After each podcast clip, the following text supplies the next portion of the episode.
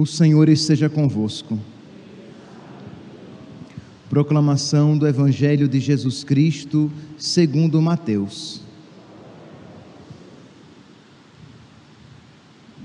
Depois que os magos partiram, o anjo do Senhor apareceu em sonho a José e lhe disse: Levanta-te, pega o menino e sua mãe e foge para o Egito. Fica lá até que eu te avise porque Herodes vai procurar o menino para matá-lo. José levantou-se de noite, pegou o menino e sua mãe e partiu para o Egito. Ali ficou até a morte de Herodes, para se cumprir o que o Senhor havia dito pelo profeta: Do Egito chamei o meu filho. Quando Herodes percebeu que os magos o haviam enganado, ficou muito furioso. Mandou matar todos os meninos de Belém de todo o território vizinho, de dois anos para baixo, exatamente conforme o tempo indicado pelos magos. Então se cumpriu o que foi dito pelo profeta Jeremias. Ouviu-se um grito em Ramá, choro e grande lamento. É Raquel que chora seus filhos e não quer ser consolada, porque eles não existem mais. Palavra da salvação.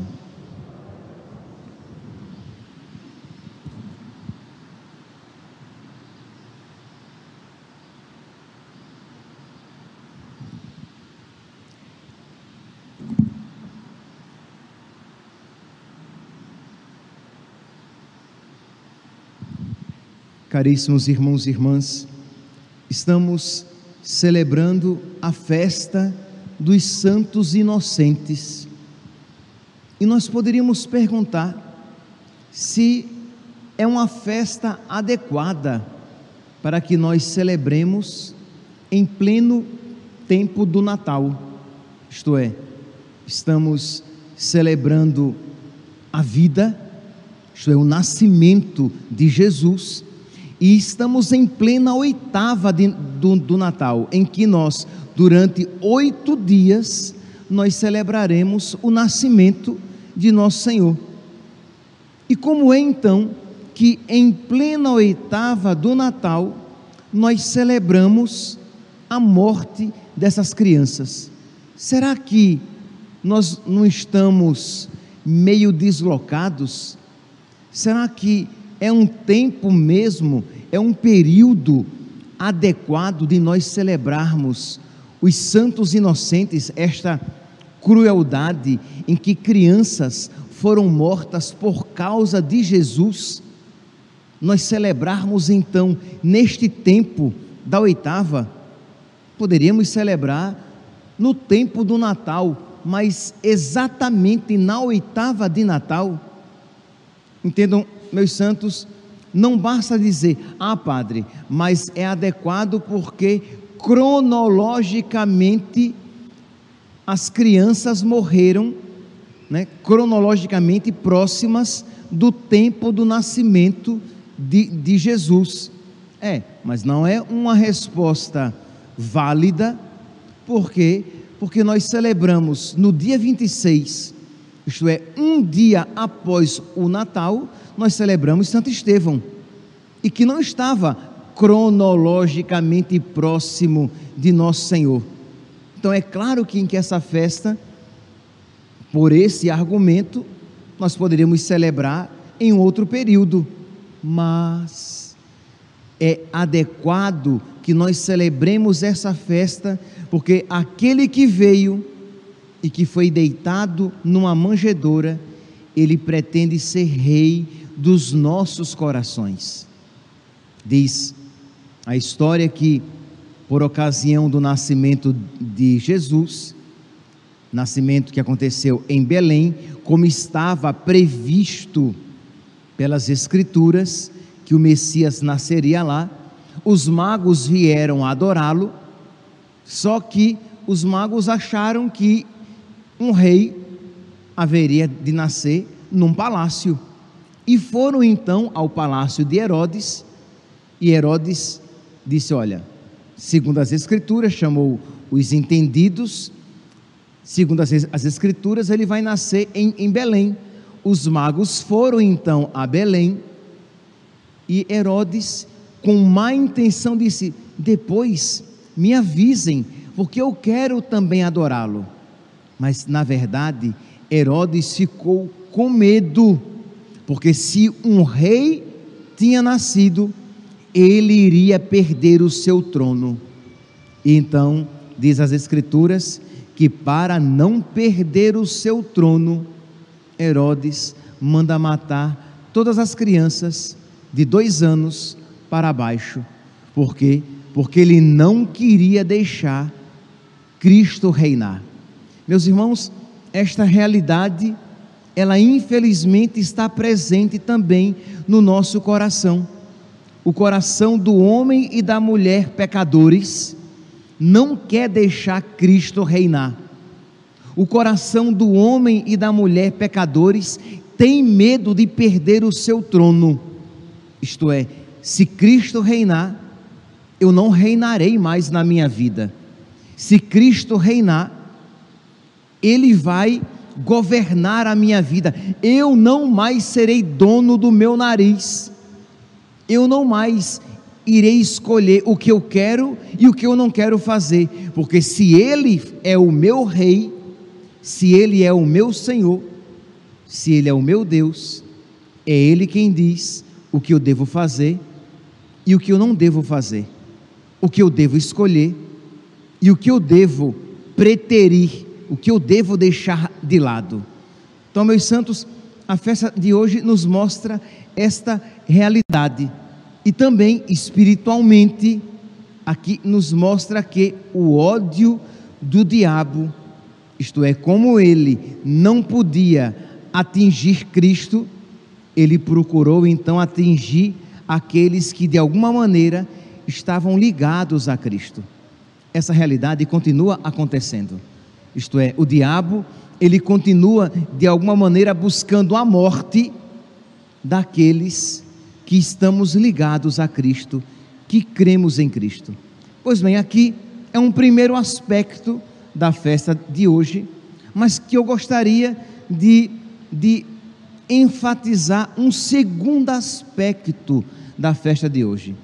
Diz aqui que então Jesus estando com a vida em risco, diz que um anjo aparece a São José em sonho e diz: Levanta-te, pega o menino e sua mãe e foge para o Egito e fica lá até que eu te avise. E diz, meus santos, que São José deixa tudo para proteger Jesus. Imagine, meus santos, São José, ele perdeu tudo por causa de Jesus. Para proteger o, o menino, ele foi para um país estrangeiro onde ele não conhecia a língua, onde ele não tinha emprego, para passar privação e necessidade, mas para defender o menino e a sua mãe. Imagine aqui, meus santos, que exemplo de pai. Um pai que não procura primeiramente o seu interesse, um pai que não tem nos lábios a seguinte frase: ah, mas eu preciso ser feliz também. E a minha realização? A realização de São José estava em proteger a Virgem Maria e o menino. Meus irmãos, o quanto os homens e os pais precisamos ser devotos de São José pedindo que Ele interceda por nós, para que nós saibamos amar e amar de verdade até o sacrifício. Porque muitas vezes, quantos pais abandonam as suas famílias, ou se não abandonam fisicamente as suas famílias, abandonam no coração, isto é, se tornam amoados, ranzinzas, chatos. Por quê? porque estão sentindo o peso da responsabilidade de ser pai e ser esposo. E isso não aconteceu no coração de São José. Ele perdeu tudo por causa da Virgem Maria e do menino, ele se tornou mais pobre do que era, como se fosse possível. Porque pelo menos Na sua terra, ele tinha profissão, ele tinha trabalho, ele tinha uma certa clientela, ele era conhecido por alguns. Agora, no Egito, ele não era conhecido por ninguém. Ele não tinha como manter a sua subsistência, isto é, passou provação e grande provação, e foi para um lugar que nem sequer a língua ele conhecia. Então, aqui, percebe este sacrifício, esse espírito de sacrifício para proteger o menino. Meus irmãos, nós precisamos então pedir a Deus nosso Senhor, pedir a nosso Senhor Jesus Cristo, por intercessão de São José, esta graça para os pais. Aqui eu já não digo apenas para o pai, mas para o pai e a mãe, para os pais, que tenham um amor generoso pelos seus filhos ao ponto do sacrifício, que estejam dispostos a se sacrificar para proteger os seus filhos, que estejam dispostos a se sacrificar para dar o melhor aos seus filhos, mesmo que isso lhes cause uma grande dificuldade eu comentava na missa dominical, na missa deste domingo, dos danos causados por. Não, deixa eu começar de outra maneira para tentar realizar o mesmo efeito. Imagine um pai que dá para um filho de 10 anos uma revista pornográfica. O que vocês achariam disso? Um pai que dá a um filho uma revista pornográfica. Pois bem, meus santos, existe algo infinitamente pior. Um pai que dá a um filho de 10, se não com menos com, com menor idade, com 8, 9, 10, 11, 12, 13, 14 anos, um celular. É algo infinitamente pior, porque naquele celular ele tem acesso a tudo que existe de ruim neste mundo. Ah, padre, mas existem coisas boas? Existem. Só que você sabe muito bem que você não tem controle sobre os seus filhos. Você não tenha a pretensão de achar que você tem o controle de tudo que ele vai ver e você não tem a pretensão de pensar de que um filho tenha, de que uma criança de 8, 9, 10, 11, 12, 13, 14 anos, ele tenha maturidade suficiente para dizer: Ah, eu não vou olhar pornografia no, no celular, porque isso faz mal a mim. Na sua grande maioria, eles vão se enveredar neste caminho. E aí, é claro, meus santos, quando chega aos seus 16 a 18 anos, já estão impregnados naquele mundo de impureza e maldade. E como se torna difícil tirar uma alma mergulhada nesses pecados. Mas os pais, porque não querem ter problemas, porque imagine, se eu não der o celular para o meu filho, para que ele fique entretido, se eu não der o celular para minha filha, para que ela fique entretida ali e me deixe em paz, eu terei que estar sempre à disposição dos meus filhos e eu quero ter um pouco de tempo para mim. Eu quero ter a minha vida. Eu não aguento ficar o tempo todo cuidando destas crianças. Então a criança come ao celular. A criança vai para a cama ao celular. A criança entra no carro já com o celular. Isso daí, sem falar aqui do dano neurológico que causa nesta criança, causando-lhe uma hipersensibilidade, uma hiperatividade, com aquela exposição contínua daquilo. Mas os pais, infelizmente, tão diferentes neste sentido dos pais de antigamente, não querem mais se sacrificar pelos seus filhos.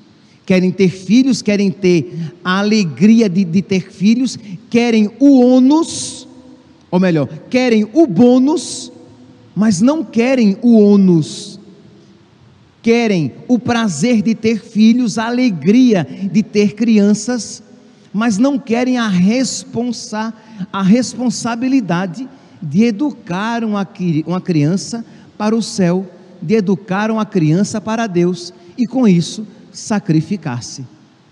Então, meus irmãos, São José, este exemplo que se sacrifica para salvar o menino, para salvar o seu filho, para que não aconteça a ele aquilo que aconteceu aos santos inocentes que por causa de Cristo morreram e que por, porque por causa de Cristo morreram, receberam a glória do martírio, foram elevados aos altares. Mas existe aqui também, meus santos, um outro aspecto que eu gostaria de salientar, isto é, o cuidado, o zelo que os pais precisam ter, mesmo que para isso eles precisem se sacrificar. O zelo, o cuidado pela integridade física dos seus filhos. Isto é, São José, que teve zelo pela integridade física do menino Jesus. Os pais, hoje em dia, no contexto histórico em que nós nos encontramos, os pais precisam ter zelo, desculpe-me aqui o pleonasmo, a redundância, um zelo zeloso pela integridade física dos seus filhos. Existe um problema hoje em dia que é quase tabu atualmente levantar a discussão que é a, a respeito daquela picada que querem dar nos nossos filhos agora de 5 a 11 anos. Meus irmãos, as pessoas não querem mais discutir a questão. Isto é, eu, eu não quero problemas, eu não quero dificuldades, porque eu sei que se eu disser não àquilo que as grandes instituições querem fazer, eu terei problemas. Então, para evitar problemas, eu vou entrego os meus filhos para que eles se submetam a essa substância experimental que ainda está em desenvolvimento e que só em 2026 os estudos serão concluídos. Uma dessas picadas, eu não digo o nome, vocês sabem, né? Porque senão tem todo o problema de cancelamento. Pois bem, uma dessas picadas, se é que isso não será cancelado, uma das picadas que foi submetida, o estudo foi submetido à FDA, que é a Anvisa dos Estados Unidos. A própria empresa, isto é, esta própria substância que está sendo estudada, esta que está sendo injetada nos corpos das pessoas, elas dizem o quê? Que para cada milhão de pessoas, de crianças que, que terão essa substância injetada, nós teremos 179 miocardios Entenda, quem está dizendo isso é a própria empresa que está fabricando a substância. Não sou eu, eu estou apenas repetindo o que eles dizem. Então, para cada milhão, 179 crianças terão miocardite. Isto é, uma doença que a acompanhará por toda a vida. E esta é uma doença que nós sabemos por quê? Porque eles também dizem que os efeitos, nós só veremos todos os efeitos no decorrer de cinco anos. Efeitos estes que eles não se responsabilizam. Isto é, você vai comprar, você vai introjetar no seu corpo uma substância em que o fabricante não se responsabiliza pelos efeitos colaterais. Pois bem, para cada milhão 179 miocardites, 98 internações e 57 UTIs. E nós não, quer dizer, é uma roleta russa. Um pai leva o seu filho, seu filho que não está, que não é, se vocês olharem todas as matérias e os estudos no início da pandemia, as crianças nunca foram o que uma um, é, alvos de risco, eram vulneráveis. Por que é que se falava que as crianças deveriam ser vacinadas para proteger os avós? Era isso o que nós ouvíamos. Agora, os avós estão vacinados. Aí agora as crianças viram caso de emergência. Precisamos vacinar. Enquanto a mortalidade infantil, isso as próprias indústrias reconhecem, é uma taxa mínima, ínfima. As nossas crianças não estão sujeitas. Ah, padre, mas crianças morrem. Aquelas com comorbidades, aquelas numa faixa de risco, obesas, com câncer. Então, essas crianças estão mais vulneráveis, é verdade. Mas as crianças, no comum, no geral, não estão vulneráveis. Mas o que me admira nisso é que os próprios pais não querem discutir. Que a imprensa vendida e rendida a respeito disso não fale disso. Com isso eu não me admiro mas que os pais não estejam preocupados com a integridade física dos seus filhos, eu fico admirado. Porque é uma roleta russa. Uma criança que recebe essa substância, que está ainda em estudo, ela pode ser acometida, sofrer essa doença que já está prevista e tantas outras a respeito das quais nós não temos ainda uma segurança.